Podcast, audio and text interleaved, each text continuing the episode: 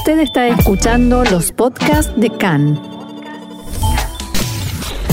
CAN, Radio Nacional de Israel.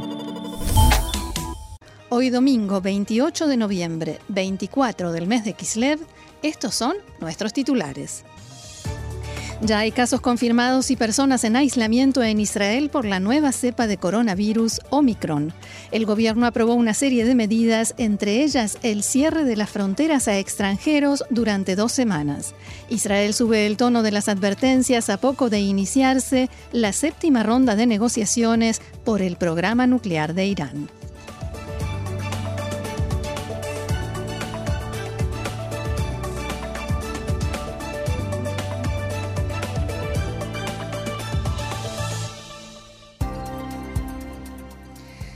Bien, y la noticia del día, y no solo aquí, es el coronavirus, preocupación en Israel y el mundo por la nueva variante de coronavirus Omicron.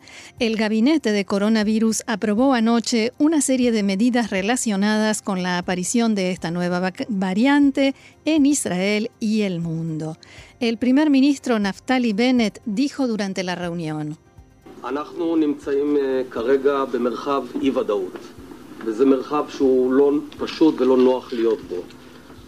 Nos encontramos en este momento en un espacio de incertidumbre y es un espacio en el que no es cómodo ni fácil estar.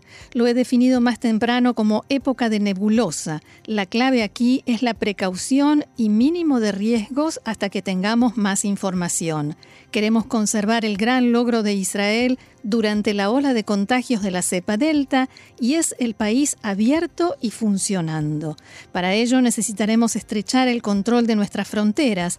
Por eso, precisamente ahora, antes de que la variante se extienda, es el momento ideal para vacunarnos.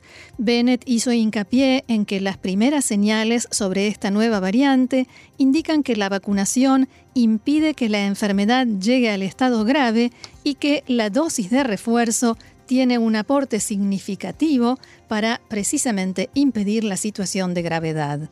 Los ministros Ifat Shasha y Guidon Saar se opusieron a las nuevas restricciones, que enseguida vamos a detallar, y el ministro Zev Elkin se opuso a que se imponga el aislamiento y propuso otras alternativas. El primer ministro dijo esta mañana, antes de iniciar la reunión semanal de gabinete, que la decisión de imponer estas restricciones no es fácil, pero son indispensables y temporales.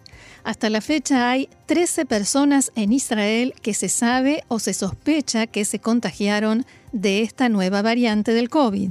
Además de la mujer de la que se habló en un primer momento que llegó desde Malawi, los demás viven en Ranana, Ramat Gan, Rishon LeZion, Rehovot, Kiryat Malachi, Beersheba, Kseife, Lakia, Hura, Umbatín y la trabajadora extranjera, residente de Ranana, y un joven de 21 años de Xeife ya están en aislamiento en un hotel en Jerusalén.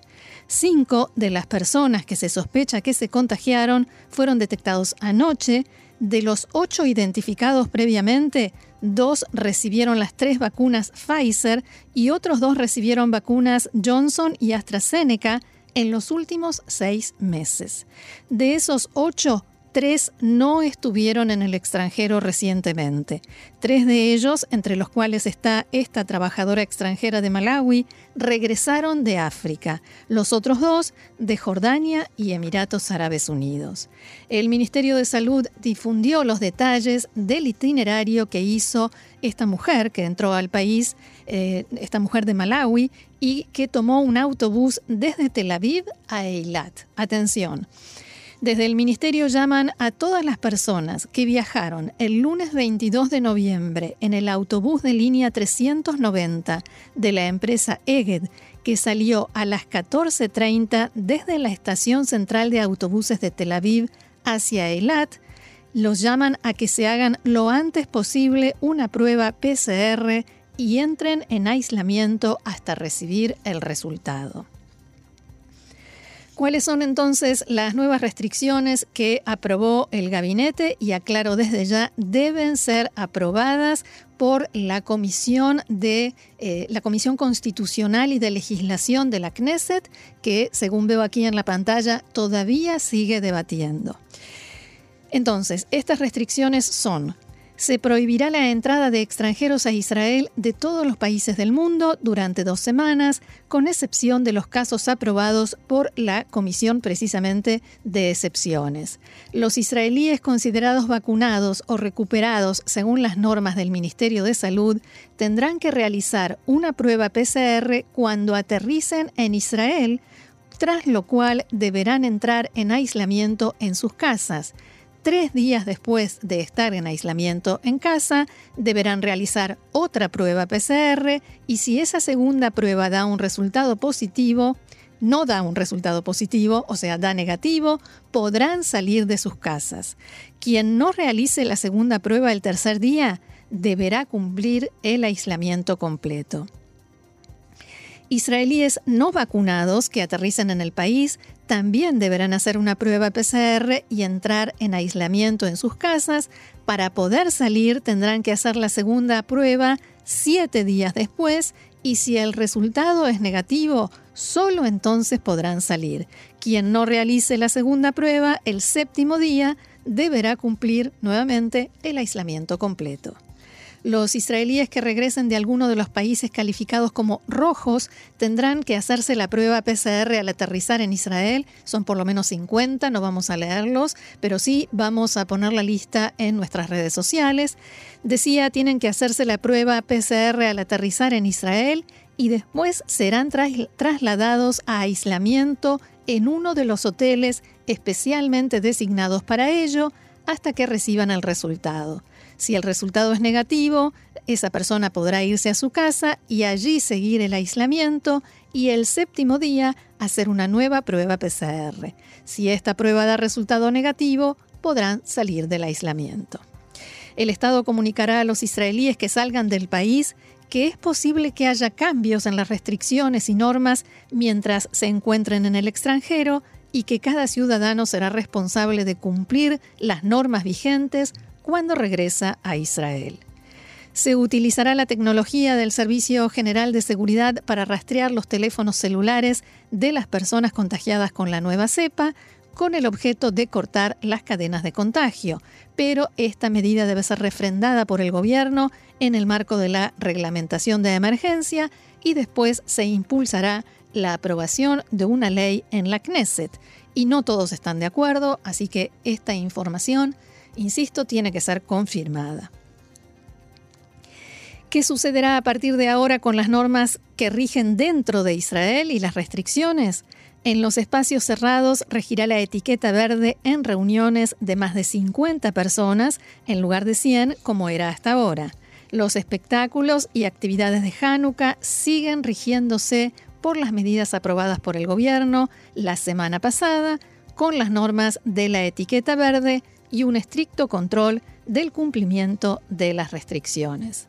En otro aspecto de esta situación, el ministro de Turismo, Joel Rosbozov, dijo después de que se dieran a conocer las nuevas restricciones que acordó con el ministro de Finanzas que se otorgará ayuda económica a la industria israelí del turismo.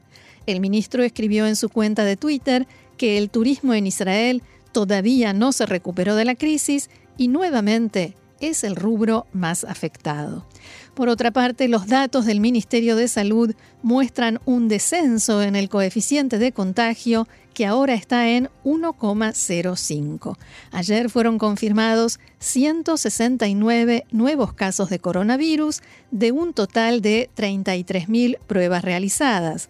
Hay 128 pacientes hospitalizados en estado grave en Israel, 73 de ellos conectados a un respirador. Dos de la tarde, 13 minutos, y ya estamos recibiendo una noticia de la Comisión Constitucional de la Knesset que acaba de acceder al pedido del ministro de Salud, Nitzan Orovitz, y adelanta para las 6 de la tarde la obligación de trasladar a aislamiento a un hotel, eh, a un hotel de los especialmente designados, a los israelíes que vuelvan del exterior al país de los países considerados rojos. Hablábamos del miedo, de, esta sensación de incertidumbre en el mundo. Algunos titulares de los diarios este fin de semana, el Daily Mail, conserven la calma y no dejen que el nuevo COVID arruine la Navidad.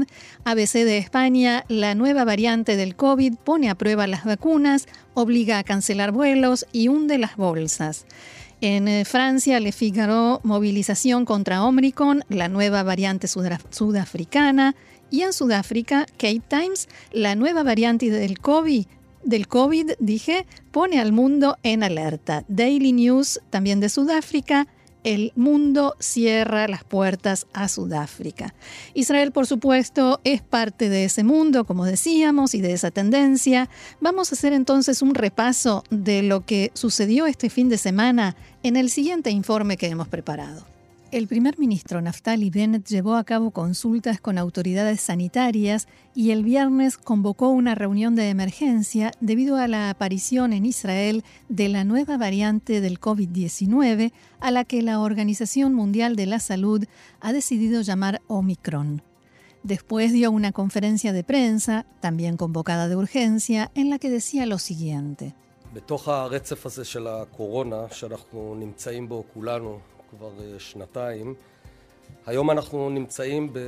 Dentro de la secuencia de coronavirus en la que todos nos encontramos desde hace ya dos años, hoy estamos en un momento preocupante. Lo explico. Hace aproximadamente dos semanas llevamos a cabo un ejercicio, un simulacro de corona. Aprovechamos el respiro que nos dio la ola de la variante Delta para prepararnos para un escenario de una nueva variante, distinta, nueva, más grave. Lo llamamos ejercicio omega.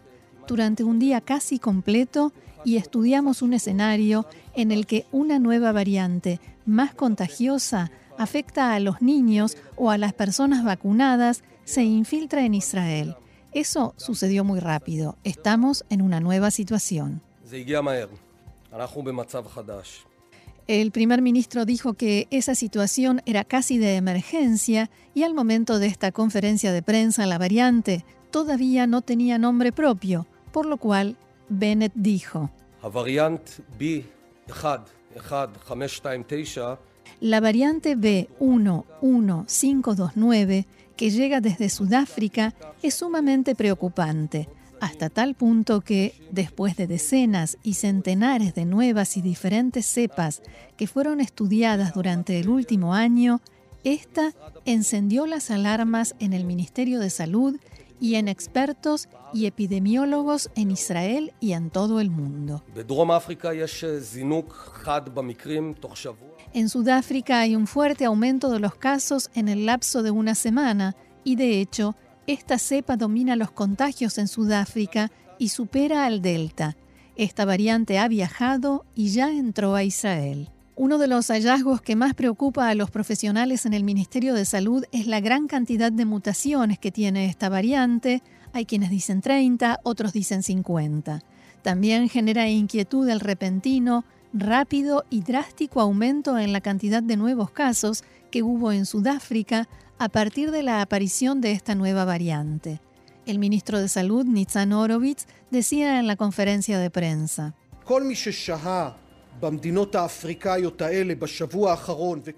A todo aquel que estuvo en estos países africanos durante la última semana y ya se encuentra en Israel, le pedimos que entre en aislamiento y se someta a una prueba de corona el gobierno decidió tomar algunas medidas inmediatas para enfrentarse a esta nueva y amenazante variante antes de las decisiones tomadas en la reunión de anoche que comentábamos hace instantes. Por ejemplo, en primer lugar se prohibió la entrada de extranjeros provenientes de países del sur de África. También se decidió que en el lapso de dos semanas se realizarán trabajos de mantenimiento en los filtros de aire de cientos de aulas y jardines de infantes en todo el país. Israel comprará 10 millones de kits de pruebas PCR adecuadas para detectar e identificar la nueva variante. Se acelerará la toma de muestras de aguas residuales en todo el país para detectar enfermedad latente.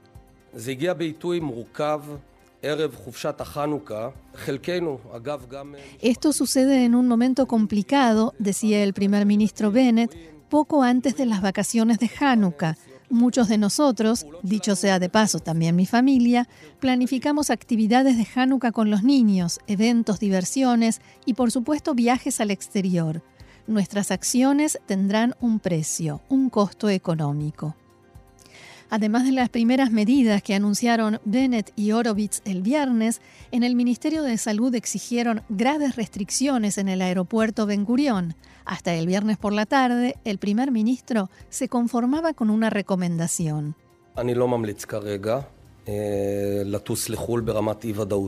No recomiendo en este momento viajar al exterior con este nivel de incertidumbre. Esta variante llega a Israel en momentos en que la campaña de vacunación de niños de 5 a 11 años lleva apenas unos días y la respuesta de padres que vacunan a sus hijos no es masiva. El mayor temor de los expertos en el Ministerio de Salud es que esta nueva variante sea resistente a la tercera dosis de Pfizer, que hemos recibido millones de israelíes, algo que podría cambiar las leyes del juego y volver a traernos restricciones mucho más severas. La jefa de los servicios de salud pública del ministerio, doctora Sharon Elroy Price, explicó que esta nueva cepa no tiene ninguna relación con el aumento de los casos y del coeficiente de contagio que se venía registrando en las últimas semanas. Eso que algunos profesionales ya comenzaban a llamar la quinta ola se produjo antes de que apareciera esta nueva cepa y no todos estaban de acuerdo en que fuera una nueva ola. El Roy Price, por ejemplo, considera que ese era el final de la cuarta ola. De cualquier manera, lo importante es saber que no está relacionada con la nueva variante Omicron. Por el momento es más lo que se ignora que lo que se conoce sobre este B11529 llamado oficialmente Omicron y la sensación, como pudimos ver en los titulares de los diarios de varios países, es de temor y desconcierto. Por el momento no hay información suficiente, decía el ministro de Salud, sobre la medida de resistencia de esta variante a la vacunación, pero al parecer es más contagiosa. Ahora que la variante Omicron ya está en Israel, el gobierno concentra sus esfuerzos en cortar la cadena de contagios antes de que sea demasiado tarde. Bien, y seguimos con el tema. Una portavoz de la compañía médica BioNTech, que desarrolló una de las vacunas contra el coronavirus junto con Pfizer, dijo este fin de semana que la empresa necesitará dos semanas más para determinar la efectividad de su vacuna contra la nueva variante Omicron. La portavoz dijo que la nueva situación podría requerir un ajuste de la vacuna si la variante se propaga globalmente. La portavoz de la compañía en Alemania señaló que ya comenzaron a hacer pruebas con muestras de la nueva cepa y dijo que difiere significativamente de las variantes observadas hasta ahora. También destacó que Pfizer y BioNTech ya tienen planes para poder adaptar su vacuna en solo seis semanas y despacharla dentro de 100 días a medida que surjan nuevas cepas.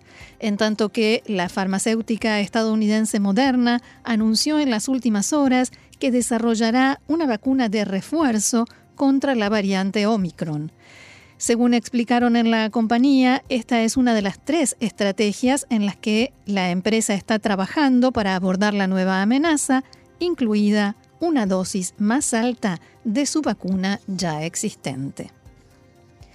Cambiamos de tema. Otra noticia destacada esta semana es la reanudación de las negociaciones entre Irán y las potencias occidentales sobre el acuerdo de 2015 u otro que rija a partir de ahora su programa de desarrollo nuclear, la séptima ronda de diálogo.